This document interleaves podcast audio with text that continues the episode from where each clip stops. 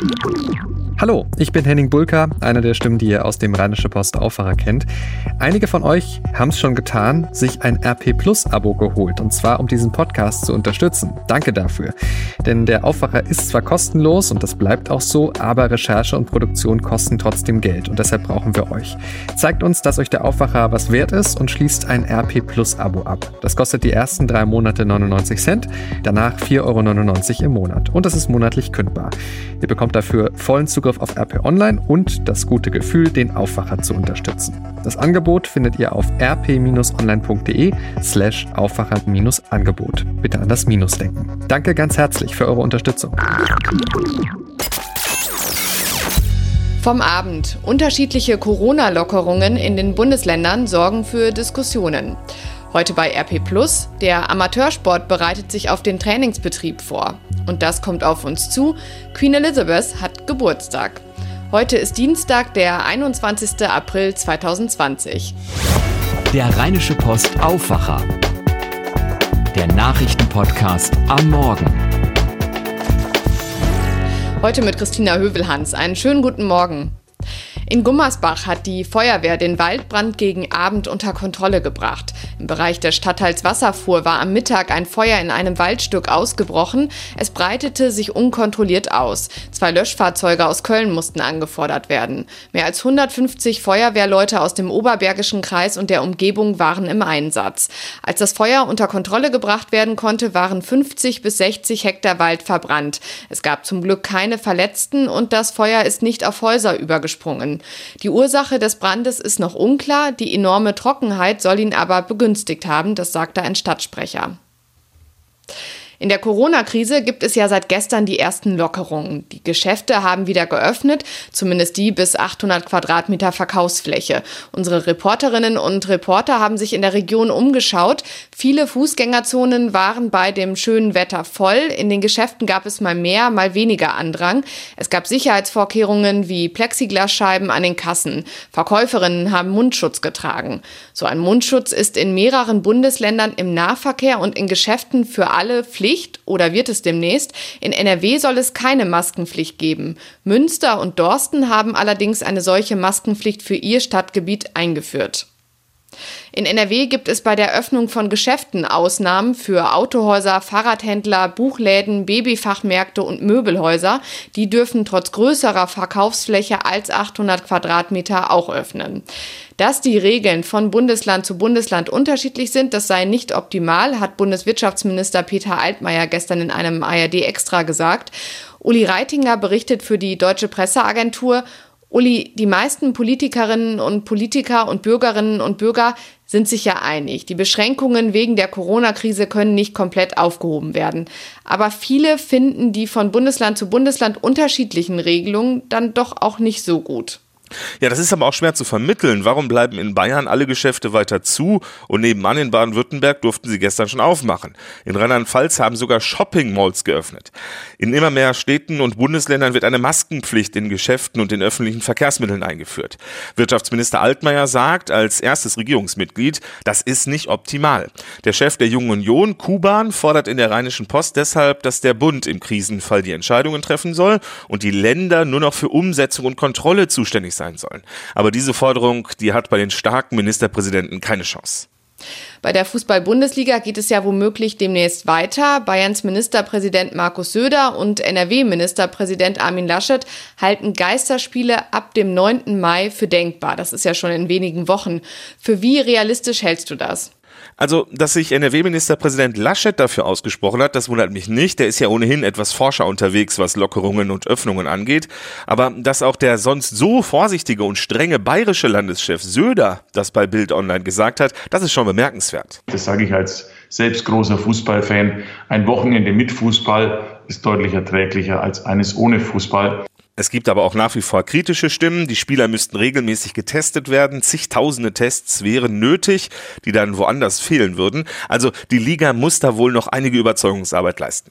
Ganz anderes Thema. Durch die Corona-Krise ist Öl praktisch wertlos geworden. Wer den Produzenten Rohöl abnimmt, bekommt im Moment sogar noch Geld dazu. Wie geht das denn? Ja, wenn du den Öllieferanten ein Barrel Rohöl, also 159 Liter abnimmst, dann packen die 18,20 Dollar obendrauf. Das hat es noch nie gegeben. Das hat zum einen mit speziellen Verträgen zu tun, die heute auslaufen. Das Öl muss noch raus sozusagen. Aber viel wichtiger ist, dass in der Corona-Krise deutlich weniger Öl verbraucht wird.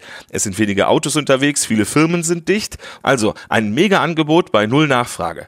Und das führt dann zu diesem kuriosen Negativpreis. Und das führt letztlich auch dazu, dass Sprit und Heizöl Heizöl auf absehbare Zeit für uns erstmal günstig bleiben. Vielen Dank, Uli Reitinger. Und das lest ihr heute bei RP Plus. Vereinssport könnte bald wieder möglich sein. Es gibt aber ein paar Bedingungen. Dazu gehören nach unseren Informationen, der Sport muss draußen stattfinden, es muss dabei ausreichend Abstand gewährleistet sein, also mindestens zwei Meter, und die Hygieneregeln müssen zwingend eingehalten werden können.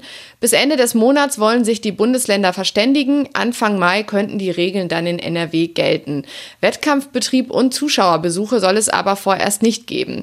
Das schreiben Gianni Costa und Stefan Klüttermann in ihrem Artikel. Zum Beispiel die Tennisvereine bereiten sich jetzt auf das Training in Corona-Zeiten vor. Ein Ausschnitt aus dem Artikel vorgetragen von Benjamin Meyer. Der Tennisverband Niederrhein hat 93.945 Mitglieder in 431 Vereinen. TVN-Präsident Dietloff von Arnim sagt, wir haben uns intensiv mit der Thematik befasst und Vorschläge erarbeitet, wie es weitergehen kann. Wir sind bereit. Auf Doppel werden wir wohl erst einmal verzichten, im Einzel sehen wir keine Probleme. Man habe sich sogar Gedanken darüber gemacht, ob die Kontrahenten mit Marken verschiedener Ballhersteller spielen. Dies wurde indes wieder verworfen. Virologen halten eine Übertragung über den Ball für äußerst unwahrscheinlich. Melanie Brinkmann, Expertin vom Helmholtz-Zentrum für Infektionsforschung in Braunschweig, erklärt, ich sehe beim normalen Umgang mit einem Tennisball kein Problem. Von Arnim selbst ist Mitglied im Düsseldorfer Rochus Club. Das ist ein Ausschnitt aus einem unserer Audioartikel. Jeden Abend bekommt ihr als zahlende Abonnenten eine Auswahl unserer Artikel auch als Audioversion. Mehr Infos dazu unter rp-online.de slash Audioartikel. Und außerdem lest ihr heute bei RP Plus und in der gedruckten Rheinischen Post, wie Betriebe in NRW in der Corona-Krise ihre Produktion umstellen auf die Herstellung von Atemschutzmasken, Spuckschutzwänden, aber auch Ständer für Desinfektionsspender. Und das wird jetzt wichtig. Fällt das Oktoberfest aus? Vielleicht erfahren wir da heute schon mehr. Klar ist ja, bis Ende August gibt es in Deutschland keine Großveranstaltungen. Das Oktoberfest soll Mitte September starten. Ministerpräsident Markus Söder und Münchens Oberbürgermeister Dieter Reiter wollen heute Vormittag über den Stand der Dinge informieren. Die Bild-Zeitung hat am Abend berichtet, dass die Absage des Oktoberfestes schon beschlossene Sache ist. Und es feiert heute jemand Geburtstag. Queen Elizabeth wird 94. Aber die Geburtstagsfeier läuft wegen der Corona-Krise heute etwas anders ab als sonst. Beispielsweise werden auf ihren Wunsch hin heute keine Salutschüsse abgefeuert. Philipp Detlefs berichtet für die Deutsche Presseagentur aus London. Philipp, wirklich feierlich wird es heute also nicht. Nein, aber das wäre zurzeit wohl auch nicht angemessen hier. Die Coronavirus-Krise hat das Land immer noch fest im Griff. Es gelten weiterhin die Ausgangsbeschränkungen und die Queen hat deshalb auch früh erklärt, dass sie auf das übliche zeremoniell verzichten wird. Das heißt, keine traditionellen Salutschüsse, keine Militärparade mit Soldaten und Pferden am Buckingham Palast. Auch das Trooping the Color im Sommer hat sie schon abgesagt. Die Queen ist ja sowieso auch gar nicht im Palast zurzeit, denn sie hat sich wegen der Coronavirus-Pandemie schon vor Wochen mit Prinz Philipp auf Schloss Windsor zurückgezogen. Ist auch besser so. Sie mit nun 94 Jahren und er mit 98, die gehören ja beide eindeutig zur Risikogruppe. Elizabeth II. sitzt seit Ewigkeiten, seit 68 Jahren auf dem Thron. Und die Briten haben sie offenbar gern, ne? Ja, vielleicht nicht alle, aber ein Großteil der Briten auf jeden Fall. Vor kurzem gab es eine YouGov-Umfrage, nach der 73 Prozent der britischen Bevölkerung die Queen gut finden. Also drei von vier Briten mögen sie demnach. Und damit ist sie das beliebteste Mitglied der Königsfamilie, noch vor ihrem Enkel Prinz William, der den zweiten Platz belegt. Der Ehemann der Queen, Prinz Philipp, hat sich ja quasi komplett aus der Öffentlichkeit zurückgezogen. Das ist ja auch mit fast 100 auch total okay. Aber die Queen macht nicht den Eindruck, dass sie kürzer treten will, oder? Nein, den Eindruck hat man eigentlich nicht. Sie nimmt weiter ihre öffentlichen Aufgaben wahr, allein oder mit anderen jüngeren Familienmitgliedern. Sie ist ja auch wirklich bei bester Gesundheit.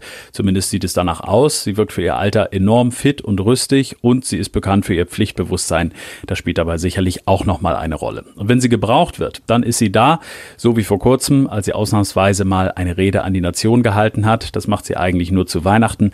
Wegen der Corona-Krise hat sie ihrem Volk quasi außer der Reihe ein bisschen Mut zugesprochen. Danke, Philipp Detlefs nach London. Und dann ist da noch diese Sprachnachricht bei uns eingetrudelt. Nachricht von Tobi. Hey, ihr Lieben, in Neuseeland ist die Welt noch in Ordnung. Denkt man zumindest, ne? Aber da ist jetzt was wirklich Schlimmes passiert und zwar bei einem Backwettbewerb. Die Aufgabe lautete: Backe einen Kuchen in Form einer neuseeländischen Ikone. Die Comedienne Laura Daniel hat sich gedacht, ich mache mal unsere Premierministerin. Und jetzt denkt ihr euch, hä, was ist denn nur für ein Vogel? Brauche ich ja wohl jetzt mal ein Bild von diesem Kuchen. Aber das ist Absicht. Glaubt mir, ihr wollt das Bild von diesem Kuchen nicht sehen. Wer unbedingt eins sehen will, gebe den Namen Laura Daniel in eine Suchmaschine seiner Wahl ein. Aber ich habe euch gewarnt. Was hat übrigens die andere Lady in dem Backwettbewerb gemacht? Mount Cook gebacken, den höchsten Berg des Landes. Ich muss das erstmal verarbeiten. Und noch zum Wetter in NRW. Heute gibt es viel Sonnenschein bei 18 bis 22 Grad.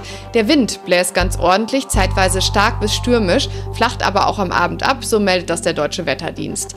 Morgen wird es wieder sonnig bei ähnlichen Temperaturen. Der Wind lässt etwas nach.